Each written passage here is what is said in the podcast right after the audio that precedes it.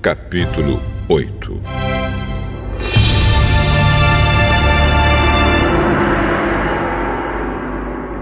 Então Bildad, da região de Sua, em resposta disse: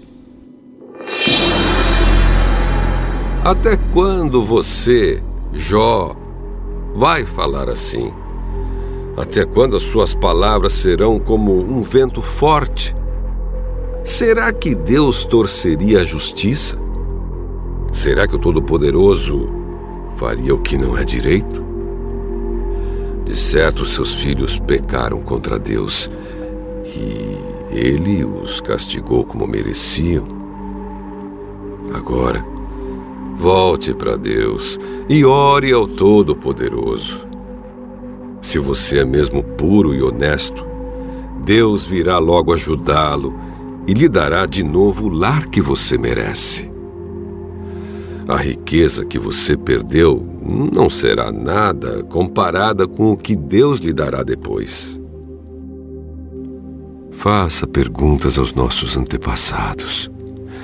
Aprenda com a experiência deles, pois nós nascemos ontem e não sabemos nada. Os nossos dias na terra passam como a sombra. Deixe que os nossos antepassados falem a você e o ensinem. Da sua experiência, eles dirão isto. Será que a tábua pode crescer fora do brejo ou o junco viver sem água? Verdes ainda, e mesmo sem serem cortados, eles secam antes das outras ervas.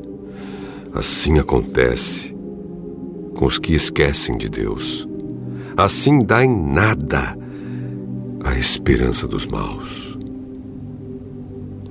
A segurança deles é um fio de linha. A sua confiança é como uma teia de aranha. Eles se apoiam na teia, mas ela não aguenta. Agarram o fio, mas não conseguem ficar de pé.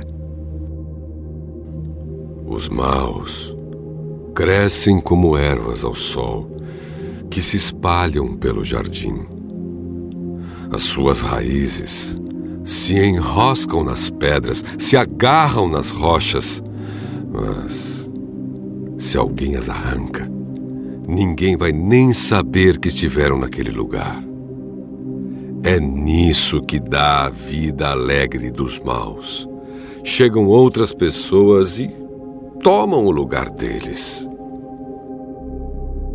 Esteja certo de que Deus não abandona as pessoas honestas, nem dá a mão para ajudar os maus. Ele fará você rir de novo e dar gritos de alegria. Mas os seus inimigos vão viver na confusão e as casas dos maus serão destruídas.